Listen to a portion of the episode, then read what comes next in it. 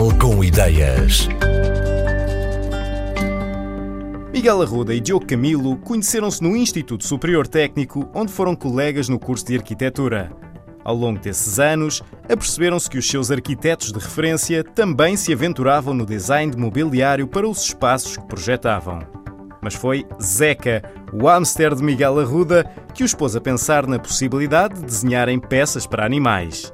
Passaram-se 10 anos e muitos esboços e ideias escritos em papel, até que a Manimal finalmente ganhou vida. Miguel Arruda primeiro e depois Diogo Camilo explicam o conceito. A Manimal. Portanto, a Manimal é a tentativa de nós termos um desenho simplificado de, de mobiliário para animais, por forma que haja uma interação maior entre os donos e os próprios animais, sem ser um objeto um bocadinho mais feio da casa, dar-lhe a nobreza que, que merece. Sim, porque eh, os produtos que existem no mercado, a maioria eh, são camas, no fundo, em que as pessoas têm dispostas na sala de uma forma informal e as outras, eh, que sejam mais a nível de casotas, são postas sempre num local menos digno, digamos assim. A nossa ideia foi dignificar um pouco esta peça mobiliário, que ela passa a ser uma peça mobiliário, uh, em que as pessoas tenham um pouco orgulho de, de ter em casa e com o animal, e, e, isso automaticamente as pessoas transportam essa peça mais para locais, por exemplo, a sala de estar ou, ou a sala de jantar, ou um local onde, onde estejam mais presentes. Isso automaticamente uh, fortalece um bocadinho essa ligação. É? As pessoas na sala estão com o cão e o cão está sempre a acompanhar. Neste caso, os cães são mais companheiros, digamos assim. Os gatos são um bocadinho. É, é outro universo um bocado mais informal, uh, mais, mais complexo, digamos. Mas pronto, a nossa ideia foi, foi basicamente essa. O nome, curiosamente, foi das primeiras coisas que chegámos, porque hum, para nós era muito óbvio que isto surgia da ligação do homem com o animal. E então é precisamente man e animal, em inglês, mas também eh, este jogo de palavras que transmite a ideia de minimal. Esta junção para nós fez todo o sentido e o nome ficou escolhido e até registámos automaticamente. Uh, optámos por lançar a marca com um modelo cama e um modelo casa, digamos assim. Eles foram especialmente uh, desenhados, estes dois, tendo como principal cliente os cães.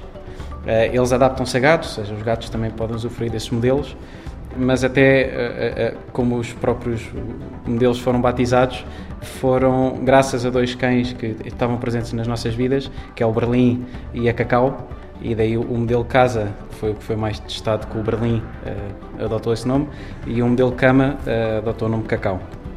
Nós, no modelo Casa, optámos por agarrar a geometria típica de uma casa, não é? Ou seja, um, um telhado de duas águas com um volume simples.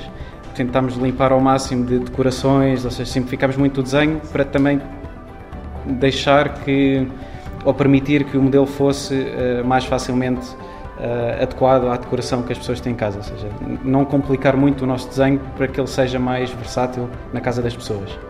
Este desenho é mais volumétrico, ou seja, parte um bocadinho de, mais de volume que depois tem ali um jogo de uma entrada e uma saída que permite entrada de luz, permite ventilação, permite esses conceitos que nós trouxemos da arquitetura para o mobiliário. E o modelo cama é mais objeto, ou seja, é mais peça de design, menos arquitetura nesse sentido, se bem que uh, nós transmitimos um bocadinho a ideia de um edifício que está levantado sobre dois apoios e transmitimos isso para a cama, basicamente é uma estrutura muito, muito simples de madeira, que se encaixa entre ela não tem nenhum tipo de coldas. Eh, preferimos que este modelo fosse um modelo montável, desmontável. Ela transmite uma serenidade eh, quase japonesa, digamos assim, de um tatami uh, que está numa estrutura muito simplificada de madeira. Neste momento optamos por trabalhar com madeira no seu aspecto natural e para fazer a integração na, na decoração de, de, casa das pessoas, uh, optamos por trabalhar a cor na almofada.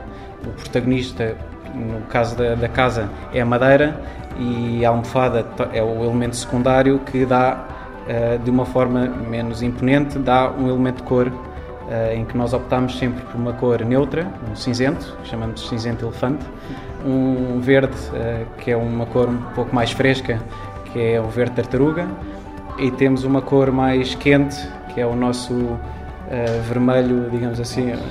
Sim. sim. É, é o vermelho que chamamos de lagosta. no elemento de casa ele é o secundário, mas no elemento de cama o elemento almofada é principal e é aquilo que realmente grita mais é a própria cor da almofada.